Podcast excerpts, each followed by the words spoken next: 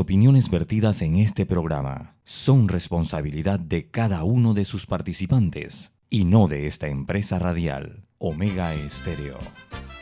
Son las 7 y 30 de la mañana, hora de un buen café y hora de Infoanálisis, el programa de información y análisis más profundo y actualizado de Panamá.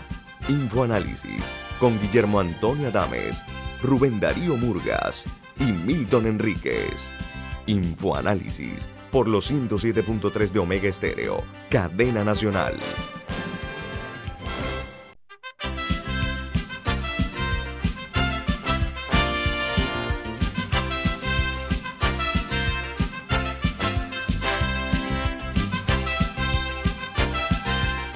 Saludos desde la capital de la República de Panamá. Les saludamos en otra edición más de Info Análisis, un programa para la gente inteligente que se produce y se proyecta a través de Omega Estéreo Cadena Nacional. Hoy es 28 de junio del año 2021 y este programa es presentado por... Por Café Lavazza, un extraordinario café italiano que usted puede encontrar en los mejores supermercados, solicitarlo en los mejores restaurantes y también pedir servicio a domicilio a través de www.lavazzapanamá.com. Usted puede solicitar una cafetera Classy Plus. Esta que tengo acá atrás, por ejemplo, que hace un extraordinario capuchino. Café Lavazza, un café para gente inteligente y con buen gusto, presenta Infoanálisis. Bueno, recuerden que este programa se ve en vivo a través de Facebook Live también en la página web de Omega Stereo, que es omegastereo.com, en la, en la aplicación, en la app de Omega Stereo, en el canal 856, canal de cable onda, y en todas nuestras plataformas. Vamos a iniciar en Rusia, en Moscú, que es la capital rusa. Ayer anunció una cifra récord de fallecidos por COVID-19 en las últimas 24 horas. 144 muertos que es el peor balance desde que inició la pandemia. Dice que Rusia es uno de los países más castigados por la pandemia del mundo. A nivel eh, nacional se cuentan 20.538 contagios nuevos y 599 decesos en las últimas 24 horas. El cómputo global en Rusia es de 5,4 millones de contagiados y 133.282 muertos es la más alta de Europa.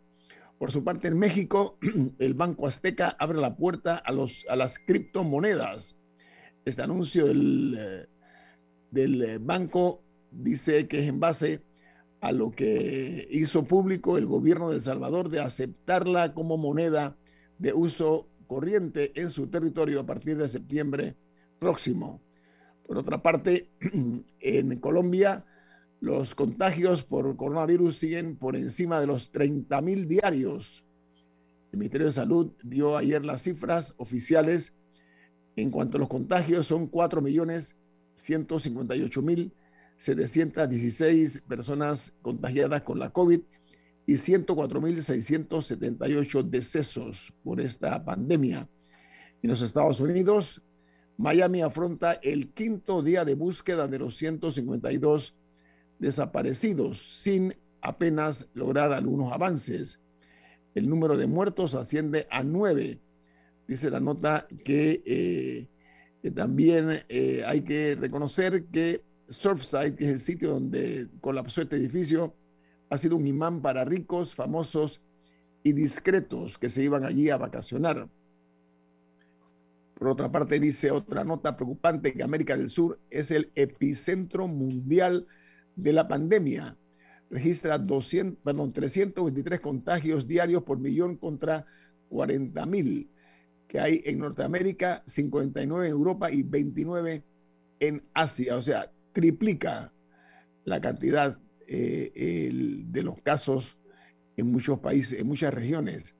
Y el Reino Unido dimite el ministro británico de Sanidad, es el equivalente al Ministerio de Salud en Panamá, tras saltarse con su amante las reglas de distanciamiento social. Este ministro fue grabado por las cámaras de seguridad del despacho a su cargo del ministerio mientras abrazaba y besaba a su asesora y amante. Mientras en Argentina... Estas son unas fotos surgidas, esto ocurrió en, en mayo, cuando, cuando las reglas estaban un, poco más estrictas. es, por, es por, una, por una violación de las reglas hace casi dos meses que, que tuvo que renunciar ahora. Ahora sí, hay críticas por parte de la oposición del Partido de los Laboristas sobre por qué, eh, o sea, diciendo muy bien que renunciaste, pero el primer ministro te tenía que haber votado. O sea, están criticando a Boris Johnson por no haber él votado al ministro antes de que éste pudiera renunciar. Es correcto. Y, la, y la, el, clamor popular era ese, que lo despidieran, le pedían a Boris Johnson. Por otra parte, en Argentina se anuncian nuevas limitaciones donde restringen los vuelos y solo podrían entrar al país 600 argentinos diarios. Eh, la nota, hay otro titular que dice, pasajeros denuncian que en Panamá los bajaron del avión cuando venían con destino a Ezeiza, porque su vuelo quedó desautorizado por instrucciones del gobierno de Argentina. Mientras en Costa Rica, el propietario de la constructora MECO, que se llama Carlos eh, Cerdas, eh, continúa detenido todavía en las celdas de la OIJ, del organismo de investigación judicial, mientras la dueña de la otra constructora que se llama H. Solís, la empresa, fue trasladada a la cárcel de mujeres. Eh, los eh, grupos afirman, las personas que tienen que ver en la industria de la construcción en Costa Rica afirman que la dueña de H. Solís, que se llama Mélida Solís, le había ofrecido un cheque a una empresa constructora, un cheque de 500 millones de colones a cambio de no apelar una adjudicación. Mientras eh, la señora que está detenida, como dije, la cárcel de mujeres ha ofrecido a través de su abogado 3 millones de dólares como fianza para lograr obtener de vuelta su libertad. Un escándalo de grandes proporciones con las constructoras de Costa Rica en Costa Rica. Una de estas constructoras trabaja en Panamá. Eh, sin ningún tipo de consecuencias, porque cuando se denunció actos eh, ilegales aquí en Panamá, ellos hicieron un arreglo, un, un acuerdo y no pasó nada en Panamá. Por otra parte, en Perú, eh, anoche se reportó un temblor de magnitud 4.4 en la ciudad de Lima, en la capital del país. Dice que eh, ayer también fue estremecida, esta vez no por un temblor, sino por la noticia de unos audios de Vladimiro Montesinos, el oscuro personaje que fue el, G2 eh, y el jefe de, eh, de, inteligencia del presidente de ese país en aquel entonces, Alberto Fujimori. Bueno, este nombre vuelve a sonar en, en Perú porque Vladimiro Montesinos presuntamente estuvo apoyando a Keiko Fujimori, se le escuchan en las grabaciones, mientras en Cuba una falsa alarma de tsunami provocó una peligrosa estampida en el área de Baracoa. Dice que más de mil personas corrieron despavoridas refugiarse en los barrios más altos que a, propósito están en cuarentena y rompieron todas las cintas amarillas que ponían de acceso al área. Mientras en El Salvador decretan eh, la alerta verde por las fuertes lluvias que están azotando El Salvador y advierten de la probabilidad de desbordamiento de las cuencas del país en las próximas 24 horas. Mientras en Uruguay eh, la amenaza del eh, coronavirus en la ciudad de Rivera con la variante Delta descubre que ya llegó al país esta variante. Ayer en Uruguay se registraron 1.027 casos nuevos de coronavirus y 20 fallecidos. Es la cifra más baja desde eh, finales del mes de marzo pasado. Mientras eh, nos eh, dirigimos ahora a las primeras planas que hay en Nicaragua, donde Luis Carrión Cruz, un antiguo compañero de armas de Daniel Ortega, que ahora está siendo perseguido por el régimen, explica que el ejército ha sido un gran soporte del régimen orteguista. Está Ortega Savera persiguiendo más y más a sus este, sus colaboradores cuando estuvieron luchando contra eh, la dictadura del señor Anastasio Somoza Díaz, Camila. Sí, una, una internacional que me pareció muy interesante también es que Johnson Johnson, la farmacéutica, eh, pagará 230 millones de dólares eh, para, en un acuerdo para, para no ser incluido en un juicio que inicia mañana. O sea, estos 230 millones de dólares a Nueva York, al Estado, eh, para no ser incluido en un juicio mañana, que inicia mañana, eh, contra varias farmacéuticas por el tema de la crisis de opiáceos en Estados Unidos, la cual ha devastado comunidades y en las cuales no es solamente temas de heroína o morfina que circula en las calles, sino medicinas eh, que, uno, que la gente compraba en farmacias y que los llevó a hacer, y que les eran recetadas y que llevó a que la gente se, se quedara adicta a este tipo de medicamentos y que muchos eventualmente cuando se les acababan las prescripciones terminaban transicionando a heroína o morfina. Entonces, eh, llegaron a este acuerdo para pagar 230 millones de dólares en esa ciudad y también acordaron que no van a vender más eh, opiáceos. Y están haciendo esto para, para ya decir, ok, hago esto y ya nadie más me demanda. Y así hay, así hay eh, otras farmacéuticas que van a enfrentar estos procesos penales. Y me parece sumamente fascinante porque obviamente eh, son casos gigantescos, o sea, de una proporción que no conocemos y que no vamos a conocer en Panamá nunca. y, y, me parece muy interesante cómo, cómo, cómo se está llevando a cabo eh, esto y el tipo de resarcimiento que se está buscando eh, eh, en, estos casos. Oiga, en Alemania, la farmacéutica BioNTech quiere que se la autorice para vacunar menores a partir de los dos años de edad, según la televisión pública alemana. Mientras Chile y Uruguay son los países con la gasolina más cara de Latinoamérica. Van ya 30 semanas consecutivos con alzas significativas del precio de los combustibles. Mientras eh, los diarios de los Estados Unidos hoy titulan en sus primeras planas de esta manera. El diario The New York Times dice, posible punto de la falla emerge en el colapso de edificio en Miami. Algunos ingenieros ahora se enfocan en la base del condominio donde eh, se dio la falla inicial de la torre de estos condominios que podría haber provocado una avalancha estructural mientras el diario The Washington Post titula 150 personas continúan desaparecidas en el colapso en la Florida de un edificio mientras la esperanza comienza a desvanecerse. dice, que la, dice, que la, ciudad de, eh, el área de Surfside contrató nuevos ingenieros para examinar los edificios residenciales viejos e hizo un llamado a la inspección que se den de forma más estricta. Diga, Camila. Sí, es que son varias cosas. Eh, que ha surgido un informe de 2018 en que ya se advertía de fallas estructurales del edificio e incluso se había, eh, incluía como un plan de acción y se sabía que se requería, eran, creo que eran como 9 millones de dólares en reparaciones en este edificio. Eh, y aparentemente en estos tres años no se hizo o no, o no se cumplió a cabalidad. No sé cuál fue el, el, porcentaje de cumplimientos, si hubo alguno, pero el hecho de que ya había alguna especie de diagnóstico eh, de un problema en este edificio y que no se había dado. Em, y es muy, es muy crítico y seguro va a ser la fuente de, de muchísimos casos. Pero el, el, hecho también es que las operaciones de búsqueda y rescate han sido muy complicadas y, ha sido muy extraño de ver porque uno está en, estos, en estas escenas de desastre, uno está acostumbrado a ver a cientos de trabajadores permanentemente y aquí no se ha visto y aparentemente es que están buscando desde abajo.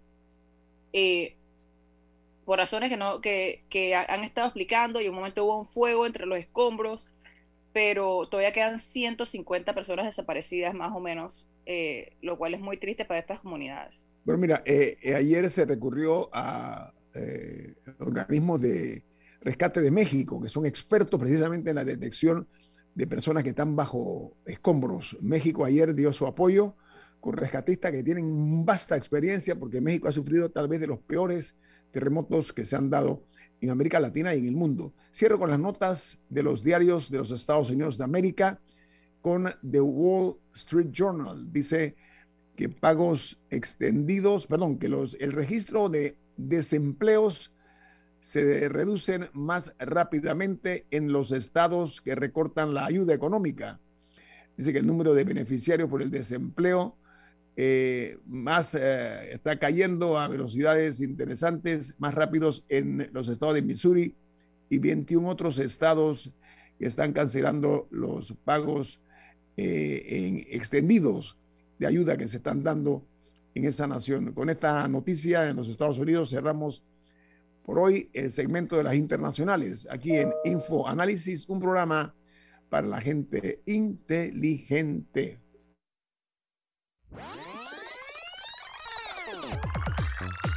Omega Stereo tiene una nueva app. Descárgala en Play Store y App Store totalmente gratis. Escucha Omega Stereo las 24 horas donde estés con nuestra nueva app.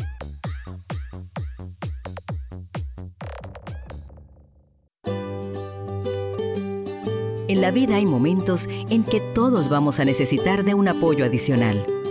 Para cualquier situación, hay formas de hacer más cómodo y placentero nuestro diario vivir.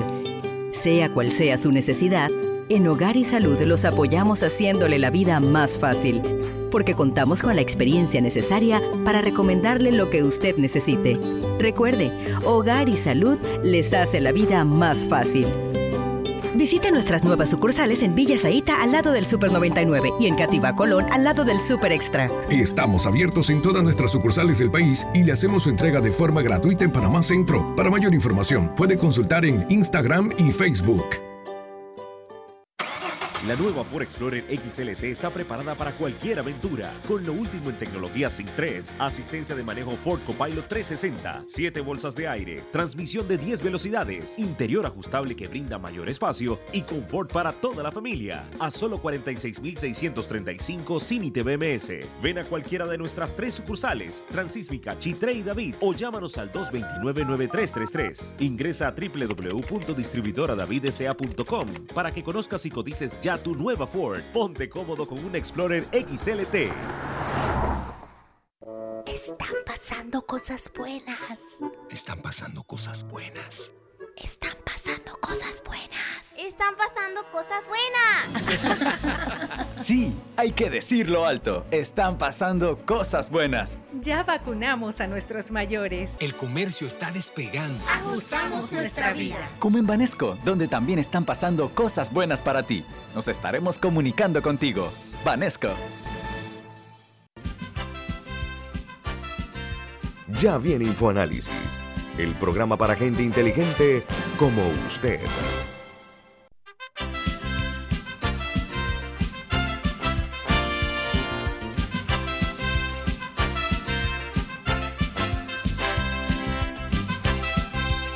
De entrar en materia, eh, don Rubén tiene una noticia importante. Diga, don Rubén. Vento PO Box es la forma más segura y confiable de traer sus compras por Internet personales y de sus empresas. Servicio aéreo y marítimo semanal con entrega gratis. Seguimiento en vivo de sus pedidos por medio de nuestra APE o aplicación. Para más información, 62 55 42 85 o el teléfono 62 55 42 85 Vento PO Box. Vento con V de Veloz. Gracias, Rubén. Bueno, eh, el tema del el haber eh, la Autoridad Marítima de Panamá renovado el contrato de Panama Ports en las mismas condiciones que hace 25 años, eh, ha generado mucho malestar, pero además mucha confusión, porque parece ser una maniobra político-financiera desde la perspectiva de no poca gente y fue objeto de un bombardeo misericordia de publicidad millonaria Panama Ports para lograr convencernos en nuestra conciencia de que eh, era necesario el hecho de eh, que se renovara ese contrato por un cuarto de siglo. Estamos hablando de 25 años. Pero hay una situación, eh, varias, pero una en particular es que se desconoce cuáles son los términos y condiciones para la renovación de este contrato a PPC. Y el diario La Prensa eh, ayer publicó que uno de los eh, funcionarios del Estado eh, panameño es de manera simultánea miembro de la Junta Directiva de la Autoridad Marítima de Panamá y miembro de la Junta Directiva de Panamá Ports Company, lo cual aumenta la sospecha y la falta de transparencia y que hay conflicto de intereses. Yo quisiera realmente comprender cómo es posible que esto ocurra en este país en el siglo XXI. Diga, don Milton. Primero, eh, hemos manifestado nuestro desacuerdo con la renovación de ese contrato, sobre todo porque la empresa ni siquiera cumplió las obligaciones iniciales de 22 millones al año más 10% de los ingresos más eh, otras tasas de movimiento, sino que logró que sucesivos gobiernos le fueran diluyendo sus obligaciones y al final pagaba sumas ridículas versus eh, los ingresos pingües que tenía esa actividad y que no desea reconocer que la ampliación del canal es un beneficio adicional al tránsito eh, o al uso de estos puertos porque aumenta el tránsito por el canal. Pero eso lo podemos discutir en otro momento.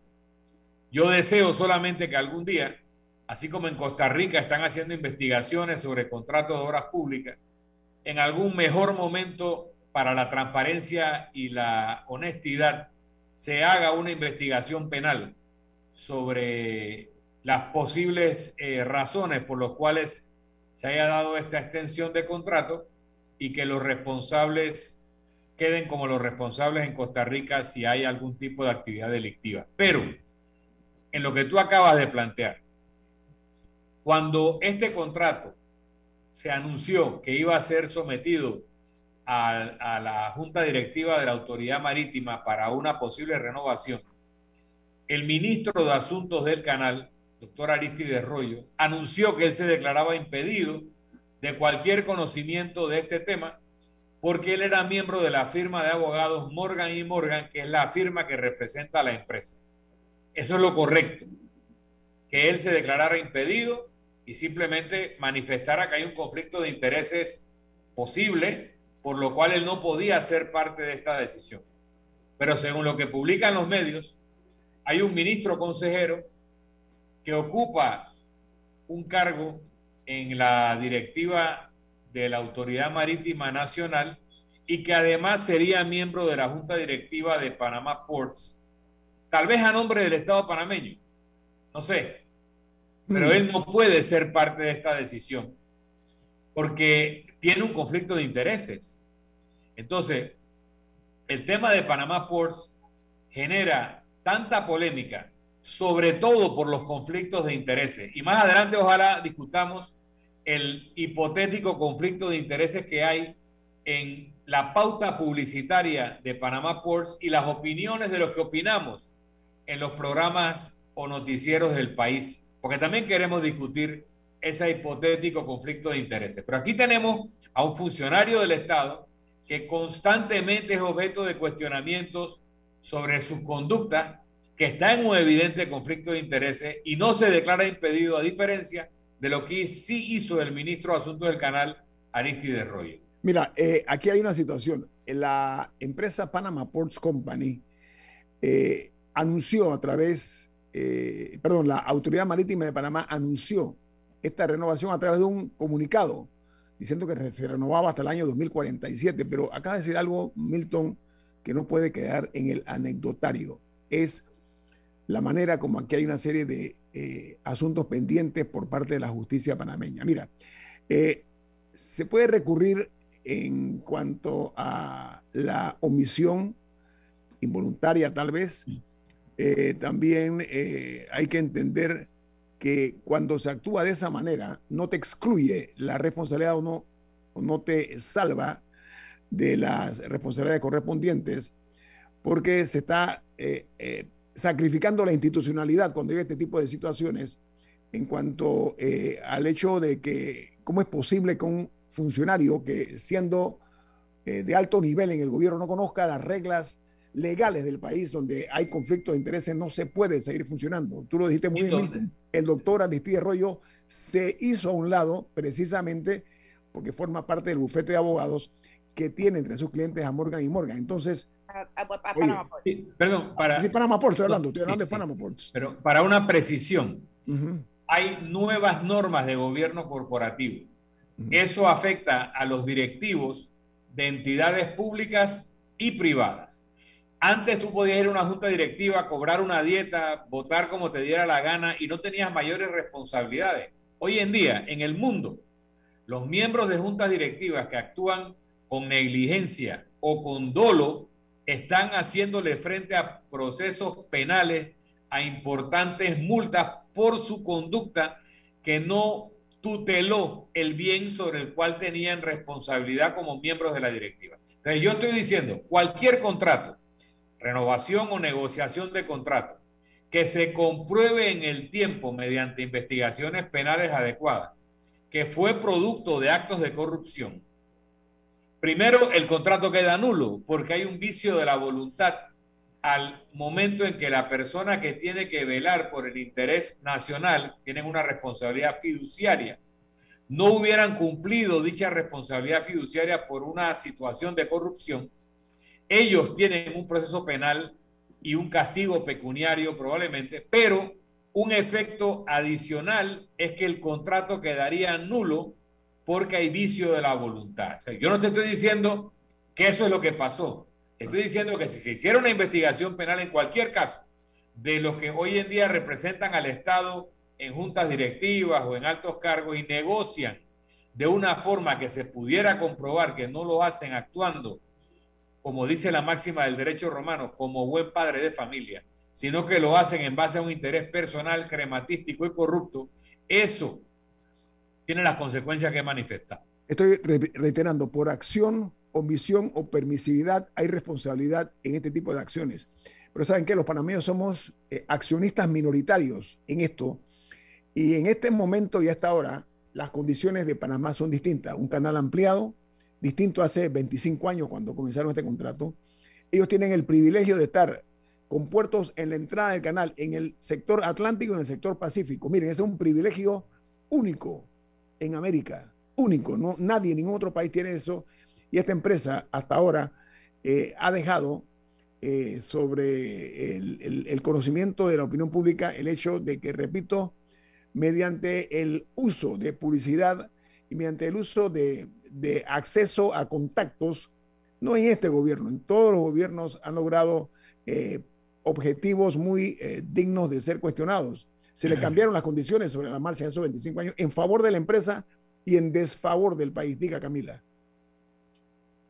Eh, sí, para agregar un poco la discusión, eh, ha sido la falta de transparencia sobre cómo pues, se tomó la decisión. O sea, no sabemos quiénes votaron cómo. o sea, ya sabemos que por lo menos una persona en teoría salvó su voto, que fue el ministro del canal, Aristide Rollo, ya que se declaró impedido. Pero, pero no conocemos eh, cómo, se, cómo se dio un poco la negociación el ex candidato presidencial Ricardo Lombana dijo ayer que, que, que esta semana presentará una solicitud de información para exigir las actas de las reuniones para conocer quiénes, quiénes acudieron, quiénes no, eh, eh, quiénes tuvieron cortesía de sala, cuáles fueron las discusiones, cuáles fueron los debates, cómo fueron los votos, eh, porque, porque todavía hay muchas dudas, empecé porque también el diario La Prensa publicó, creo que ayer o antes de ayer, que también había unos pagos que se habían hecho antes de que se anunciara la renovación del contrato. Un adelanto, un adelanto. Ah, un adelanto. Y nadie paga un adelanto, no sé qué está seguro que se lo van a dar. Por favor, oye, por favor. Entonces, sí hay... Eh, y también el hecho de que nadie de los que participó en la decisión ha salido a dar mm. explicaciones, han mandado a voceros mm. que no es que han hecho un excelente trabajo tampoco de, de, de explicar. Pero para, para otra precisión, no es relevante en este momento si Panamá es accionista mayoritario o minoritario. Eso es un efecto de, la relación.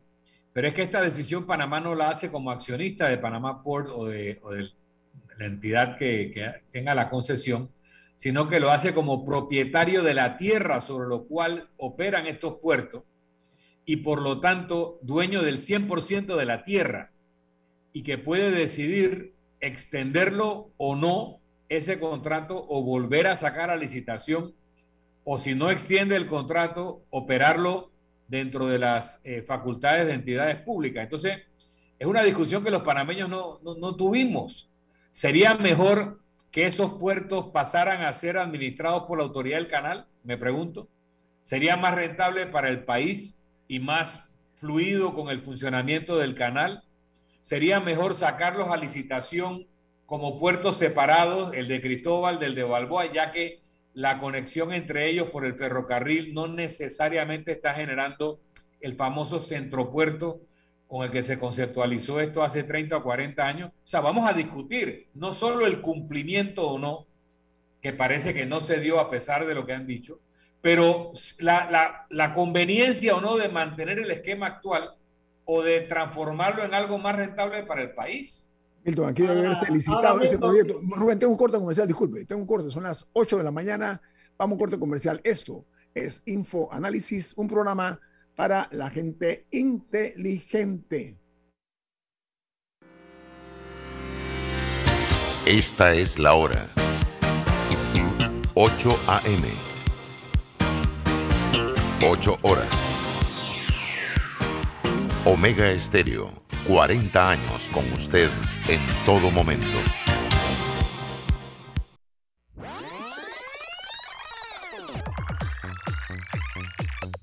Omega Stereo tiene una nueva app. Descárgala en Play Store y App Store totalmente gratis. Escucha Omega Stereo las 24 horas donde estés con nuestra aplicación 100% renovada. Recargar en miclaro.com.pa es fácil, rápido y seguro. Hazlo en tan solo tres pasos. Ingresa tu número, elige el super pack que quieras, pon los datos de tu tarjeta y listo. ¡Claro! En Banco Aliado te acompañamos en tu crecimiento financiero. Junto a nuestras subsidiarias en Aliado Factoring, brindamos la liquidez inmediata. En Aliado Seguros te protegemos en tus proyectos. En Aliado Leasing equipamos tu negocio como lo merece. Y en Finacredit te apoyamos siempre. Banco Aliado, aquí estamos para ti. Síguenos en nuestras redes sociales como arroba Banco Aliado y visítanos en nuestra página web bancoaliado.com.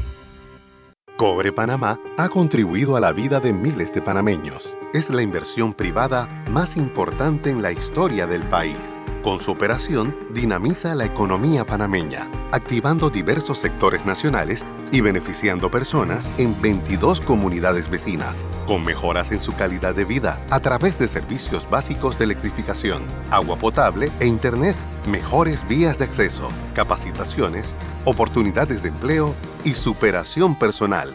Cobre Panamá. Estamos transformando vidas. Ya viene InfoAnálisis, el programa para gente inteligente como usted.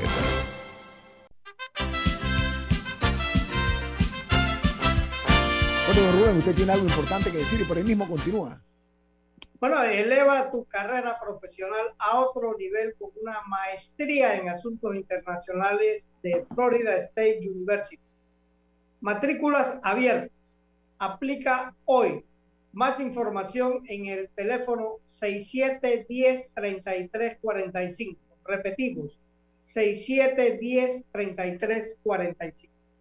Bueno, Guillermo, hay, hay, hay cosas que fueron una bendición para Panamá Estamos un error de los norteamericanos cuando eh, firmaron el asunto de los, de los, de los puertos y de, eh, prácticamente a perpetuidad la permanencia del, del, del, eh, del, del manejo del, de lo que fue, se convirtió después en el canal de Panamá. E, esa cláusula de perpetuidad le dio motivos suficientes a Panamá para luchar y quitarnos la, después quitarnos la perpetuidad. Entonces, esos errores se pagan cuando se hacen al, inicio, se pagan después. El, juega vivo eh, eh, va en contra del que juega vivo. Entonces, esto que se hizo ahora con los cuerpos, de que se, en medio en medio de la negociación y, del cumplimiento de un, convenio, eh, se mejoraron las cláusulas para favor de, del que manejaba los puertos. Y ese, ese precio se, eh, lo está pagando Panamá por ahora, porque esas cosas hacen daño.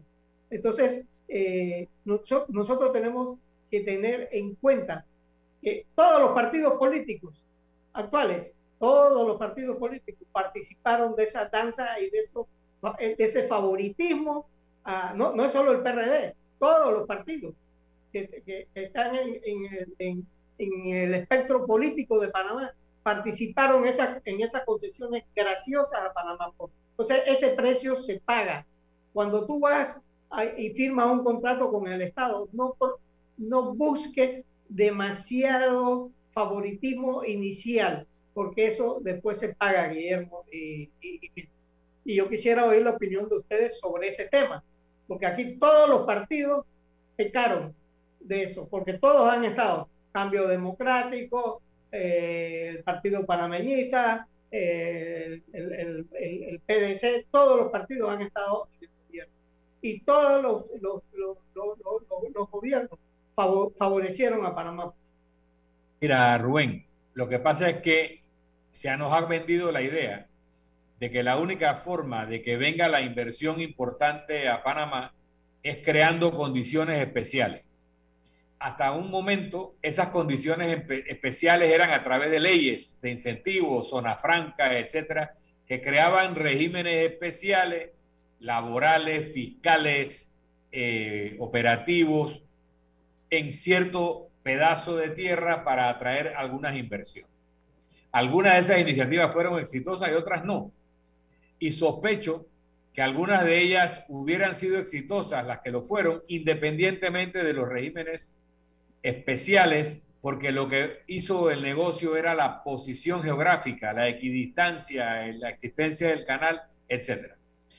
Luego fuimos más lejos y empezamos con los contratos ley, que eran un reconocimiento de que en Panamá no había Estado de Derecho y que como la ley general podía ser cambiada relativamente fácil, entonces había que darle un contrato ley que aumentara la garantía al inversionista y luego le sumamos los tratados de protecciones a la inversión con ciertos países. Entonces, nosotros lo que tenemos que hacer es construir un Estado de Derecho robusto y tener legislación universal, que el que se quiere acoger a ella lo hace y el que no, no. Pero no empezamos estas negociaciones haciéndole trajes a la medida, porque normalmente los trajes a la medida acaban siendo totalmente favorables al inversionista y muy poco favorables al país, incluyendo y aquí el otro tema favorito, en el tema de la minería, decían, bueno, pero va a crear empleo. Sí, hubo miles de empleos en la minería, pero la mayoría de los cuales son trabajadores que trajeron de Filipinas, que los metieron a vivir en unas barracas, que no gastan ni siquiera en Penonomé los sueldos que les pagan porque los remesan a su país de origen. Y entonces ni siquiera el impacto del empleo ah, hemos recibido algunas de estas inversiones hechas a la medida con contratos especiales. Aquí tenemos que revisar todo el concepto del Estado de Derecho, la seguridad jurídica mediante la ley y, quitar todas esas oportunidades de la medida, porque no solamente generan contratos leoninos, sino que generan oportunidades de enriquecimiento ilícito para las personas que en teoría debieran representar los intereses del Estado. Mira, las malas decisiones de ayer y de hoy son facturas que tendremos que pagar todos en el presente y en el futuro, por una parte. Hay, que ver eso, ¿no? Entonces, hay una falta de escrutinio público acerca de este tipo de acciones que son lesivas para los intereses del país.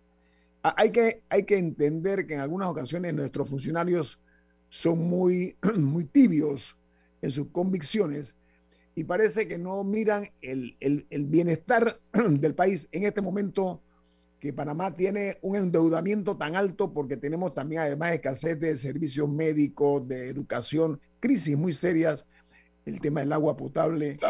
Si nosotros realmente recibiéramos lo justo, no únicamente por el tema de los puertos, ¿ok? Porque hay que revisar una vez más esto, porque con la ampliación del canal, y quiero que eso quede claro, las condiciones del manejo de los puertos cambió absolutamente en beneficio de la empresa que ha recibido ese, ese, esa plusvalía de un canal que ha sido ampliado. Pero, por otra parte, en el tema de la minería, perdón, el viejo cuento de que la minería la salvación de Panamá es una falacia. Miren, Costa Rica se negó a la minería, perdón, Costa Rica le donó la minería y Costa Rica ha desarrollado un turismo, mucho, muy superior al que nosotros desarrollamos aquí en lo que se llama el turismo ecológico. que no es dañino para el medio ambiente, que no es dañino para las cuencas hidrográficas, que no es dañino para la vegetación espectacular que tenemos en el país. Entonces vamos a ver ese tipo de cosas. Los daños causados por la minería son daños que quedan para siempre, son imborrables, diga Milton. Ahí, ahí estás rozando un tema que tampoco hemos discutido profundamente. Yo sé que Rubén quiere entrar, nada más diré brevemente. Apostar a la gran inversión, apostar a la inversión de mil millones de la mina, del puerto, cuando el 85-90% de la riqueza de este país la produce la pequeña y la microempresa. Cuando es mucho mejor distribuida la riqueza, cuando la producen pequeñas y medianas empresas y microempresas, que cuando viene esta gran inversión que normalmente si mete mil millones es porque va a sacar dos mil y se lo va a llevar para donde le trajo el dinero. O nadie aquí invierte mil millones para enterrarlos aquí y no sacarlos nunca. Entonces, en lugar de estar obsesionados con estos contratos ley y estas macroinversiones, hagamos la política necesaria que incluye el turismo ecológico, porque ese turismo ecológico que genera pequeños hotelitos, restaurantes, producciones eh, orgánicas de alimentos, de café, distribuye mucho mejor la riqueza que cuando viene una empresa minera o un operador de puertos a hacer esas inversiones que encandilan pero que al final la gran riqueza no queda en, la gente en el país. Entonces vamos a hacer esas discusiones y que esa gran operación tipo los puertos de entrada y salida del canal, si el canal es la empresa más rentable de este país, la mejor administrada de este país, ¿por qué el canal no podría administrar los puertos de Balboa y Cristóbal? Hoy en día, ¿por qué no? Rubén quiere decir yo, yo, yo, quisiera decir algo. Mira, los errores se pagan nosotros cometimos un, e, un, error de salida cuando aceptamos que Minera Panamá nos abriera más de casi 3.000 empleos eh,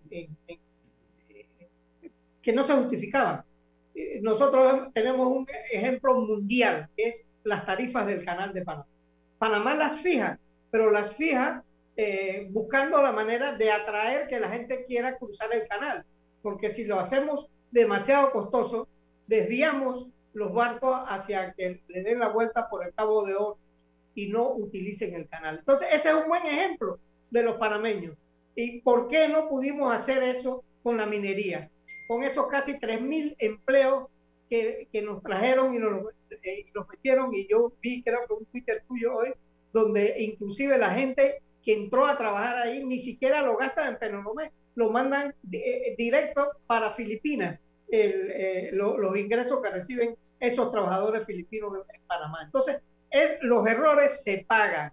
Nosotros tenemos que, y yo estoy de acuerdo con una ley general eh, que la administramos y la aprobamos los panameños en, todo, todo el sentido de la palabra para que favorezca y no frene el desarrollo del canal de Panamá. Bueno, así mismo tenemos que hacerlo.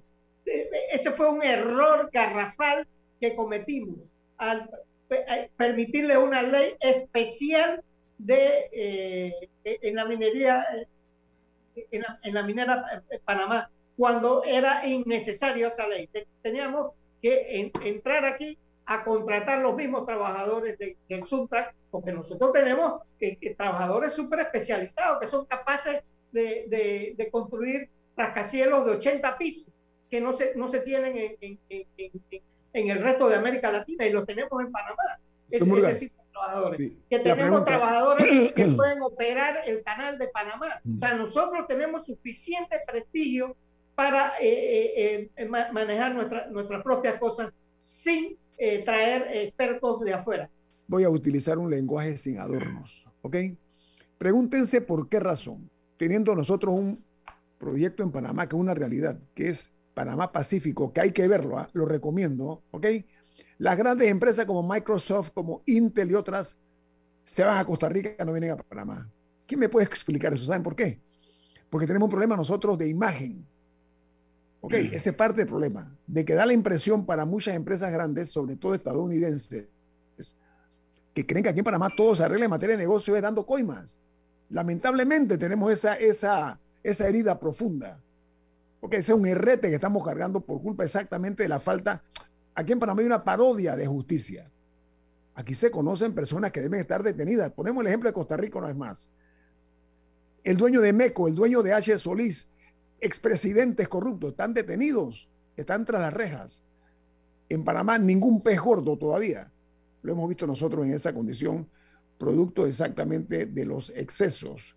Sin embargo, hay que retomar la línea de la confianza en la inversión, pero inversionistas que no lesionen los intereses de Panamá, que inviertan aquí, pero que ese dinero permee. Eso dice Milton de las pequeñas y medianas empresas y la, y la microempresa. Hay que mirar más en esa dirección y no únicamente nada más hacia los gigantes eh, de los negocios. Vamos al corte. a la vuelta quiero hacer una referencia a una situación de cómo nos ven afuera. Okay. En una noticia de Infobae. Viene más. Esto es Info Análisis, un programa para la gente inteligente. Omega Stereo tiene una nueva app. Descárgala en Play Store y App Store totalmente gratis. Escucha Omega Stereo las 24 horas donde estés con nuestra aplicación totalmente nueva. En DEPSA Panamá trabajamos las 24 horas, los 365 días del año. Somos una empresa 100% panameña dedicada a proveer descarga, alimento y despacho de productos a granel, convirtiéndonos en un engranaje de la industria avícola, porcina y ganadera. Con la mejor posición geográfica para el manejo de embarques, la terminal granelera más grande y especializada de todo el país. DEPSA Panamá, unidos desde la provincia de Colón, comprometidos con el desarrollo del país. Si desea que sus colaboradores trabajen desde su casa, podemos ayudarle. En Solutexa somos expertos en aplicar la tecnología a las técnicas y trabajos de oficina. Contáctenos en solutexa.com.pa o al 209-4997. Solutexa.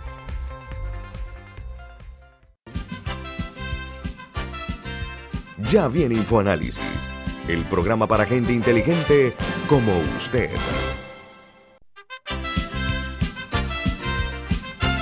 Bueno, para cerrar el tema acerca de por qué la inversión en Panamá eh, da pasos lentos y con algún grado de inseguridad, las grandes corporaciones deben mirar a Panamá porque tenemos todas las condiciones a nuestro favor. Milton, usted tiene una información allí, ¿no? Sí, hay una publicación que hace referencia a una nueva clasificación del MSCI que dice que hay países que no son de frontera ni emergentes, que ahora se llaman países standalone. Y esta es una clasificación que se reserva a países con un severo deterioro de la accesibilidad, tamaño y liquidez de su mercado.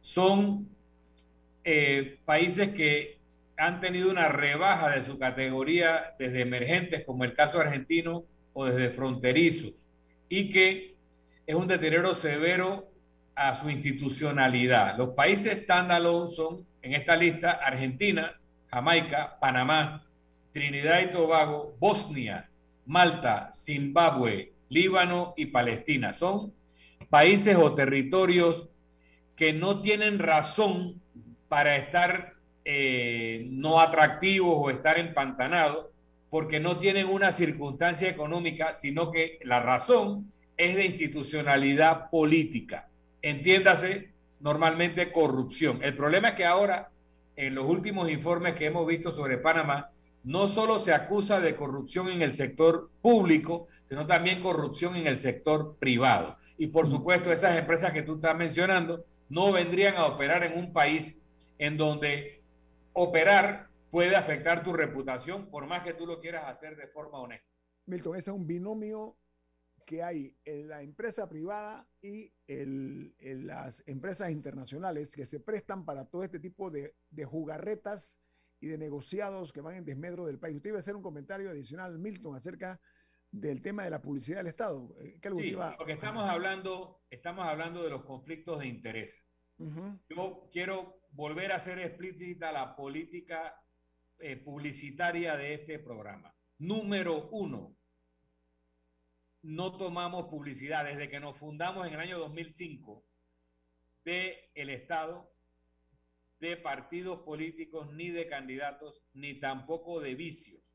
Ya eso saca una buena cantidad de anunciantes y a pesar de que yo soy miembro, no soy ahora mismo, no, no, pertenezco en este momento a ningún partido político, pero he sido miembro, he sido presidente de partido, he sido ministro de Estado, antes he sido legislador. Rubén ha sido miembro y fundador de un partido político y creo que todavía lo es. Ñito ha sido funcionario alto cargo de, del Estado como vocero de la presidencia. Rubén eh, y Ñito han sido directores de medios de comunicación social y no tomamos esa publicidad a pesar de que sería muy fácil en algunos momentos recibirla, porque tendríamos acceso por la ubicación política. Y nunca lo hemos hecho, ni en campaña ni fuera de campaña. Milton, ¿Qué queda? Milton, pero nada más no un Infoanálisis, ¿no? El noticiero Omega Estéreo tampoco acepto. Bueno, claro, es una política de la empresa. Omega también. empresa, exacto. Infoanálisis como empresa particular de nosotros y Omega Estéreo como empresa de Guillermo Antonio Adame mantienen la misma política. Y no que no le hemos discutido y que de vez en cuando llega una entidad y quiere pautar y, discutimos si se debe tomar por cuál razón. Pero queda una cantidad menor de anunciantes que vamos a aceptar. Pero una de las cláusulas de nuestro contrato de publicidad dice explícitamente, el que usted se paute en infoanálisis no compromete la opinión de los que participan en el programa. Entonces, cuando una empresa como la minera o Panamá Ports o cualquiera otra, es empresa privada, que no es de vicio, aunque tenga un contrato con el Estado o no, se pauta en este programa, lo puede hacer en ejercicio de su libertad de expresión, es uno de los argumentos que hemos hecho, pero no compromete nuestra opinión. Y ustedes verán que habrán escuchado publicidad de estas empresas aquí, pero jamás eso ha cambiado la opinión que tenemos nosotros en lo que nos parece lo mejor para el Estado, lo mejor para el país. Y si a veces ese interés coincide con el de esas empresas, muy bien, pero cuando no coincide lo vamos a decir. No somos enemigos gratuitos de ninguna de estas empresas. Simplemente discrepamos de algunas conductas de ellos y de los funcionarios que lidian con ellos. Eso es para nosotros un ejercicio de libertad de expresión que no entra en un conflicto de interés porque no vendemos nuestra opinión. Pero mira, aquellos que opinan de otra manera lo respetamos, pero que quede claro qué hacemos y por qué lo hacemos. No, pero quiero aclarar, Milton, eso se llama política de empresa. Yo no estoy criticando a los que reciben publicidad, ni mucho menos no. O sea, cada uno es dueño de su empresa, se llama libertad de empresa. En esta empresa, en los programas de opinión, no aceptamos publicidad ni del Estado, ni de partidos políticos, ni de vicio, como dice Milton. Esto implica desde tabacos, licores, los casinos tampoco tienen entrada aquí. Y no estoy criticando a los que lo usen. Simplemente es una cuestión de que cada uno tiene en su hogar lo que permite que entre y lo que no entra. Pero quiero hablar acerca de que el periodismo en sí, ya que tú estás hablando de opinión, es la, eh, la conciencia crítica de nuestra sociedad. Hay, que entenderlo y el ejercicio del periodismo eh, garantiza eh, el registro de la historia y, nosotros somos precisamente los narradores de esa historia. Pero en cuanto al caso de Odebrecht Milton, eh, particularmente, nosotros nunca aceptamos publicidad de Odebrecht, nunca, jamás aceptamos publicidad de Odebrecht en, este, esta empresa. Pero déjame decir algo que, no, se ve bien que lo digas tú.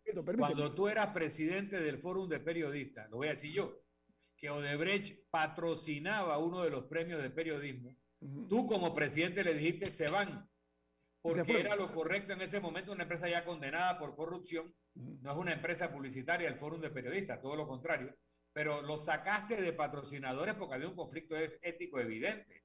Y ese criterio ético lo llevas a tu empresa privada en tus manejos y eso también hay que decirlo.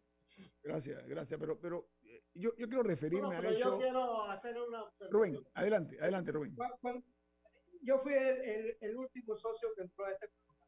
Cuando yo entré a este programa, ya eh, tenían la política esa y esa política la habían diseñado los fundadores del programa, que eran Guillermo. No, no, no, no, no, no, esa política la diseñamos Milton Enrique y este servidor, no, eh, para que esté claro. No, no, no, te lo digo, yo, yo entré después, y pero cuando yo entré, yo hice la observación de que yo me oponía a eso, que yo sí creía en la publicidad del Estado, en la, publicidad del licor, eh, de, de, de, de, las cosas porque habíamos hecho, eh, los, ustedes habían hecho un, voto de castidad y yo no estaba eh, de, acuerdo con eso. Pero no, no, pude, no pude convencerlo y bueno, me sometí a esa regla. Pero es, que Sí, no, y que quede claro porque Rubén ha mantenido esa posición, pero como somos dos de tres, para cambiar una decisión se requiere dos de tres por lo menos, y mejor tres de tres. Pero otra cosita, esta publicidad particular de empresas que están en el ojo de la tormenta, nunca la hemos ido a buscar. Cuando vienen y piden pautar y discutimos si se pauta o no se pauta, al final caemos en que, mira, son empresas privadas, tienen derecho a transmitir su punto de vista, pero nosotros no vendemos el nuestro y pueden usar el espacio publicitario. Pero nosotros no vamos a buscarla. Hay, a diferencia de otros medios, que donde está separado lo comercial de lo editorial, donde los periodistas no venden publicidad y eso está muy bien porque son empresas grandes. Esta empresa, los que opinamos somos los dueños y vendemos y opinamos. Entonces tenemos que tener un autocontrol distinto al que se le puede operar en una empresa más grande. Así que lo que sí queda claro es que nosotros nunca hemos ido a pedir esa pauta. Sí pedimos a otros, sí visitamos clientes de otra naturaleza y le pedimos que se pauten para que este programa pueda funcionar. Pero eh, quiero dejar claro que nosotros no vamos a buscar esa pauta, aunque la aceptamos con las condiciones que he dicho. Pero mira, nosotros yo quiero dejar sentar clara las siguientes bases. Es una política de esta empresa y de este programa y del noticiero Mega Estéreo, por supuesto, no aceptar pautas eh, de partidos políticos, de gobierno, de políticos y de otros tipos de, empresas que consideramos nosotros que no son positivas eh, para, para la sociedad panameña. Estamos hablando de licores, cigarrillos, eh, casinos, respetando la libre empresa. Pero dentro de ese respeto que nosotros tenemos a la libre empresa, tiene que haber hacia nosotros también. Esa es una decisión de nosotros muy personal. Pero mira eh, que aquí eh, en Panamá, dentro del contexto de, la, de nuestra realidad, en momentos tan críticos como los que estamos, desde el punto de vista económico y sanitario, eh, hay que verlo también de esa perspectiva. El tomar este tipo de medidas casi, casi que franciscanas de humildad, ¿ok? Eh, es necesaria para efectos de que, por supuesto, que eh, son dineros que están allí, que son dineros limpios, ¿no? No, son, no son producto de, de, nada sucio. Es una cuestión nada más de principio, punto. Es, de eso se trata este tema. Oye, eh, Camila, Rubén y, Milton, ya estamos casi llegando al final del programa. Eh, tú mencionabas, Milton, el hecho de que un exministro de Estado se refirió a la publicidad en los medios. ¿Qué fue lo que tú mencionaste, Milton, por favor?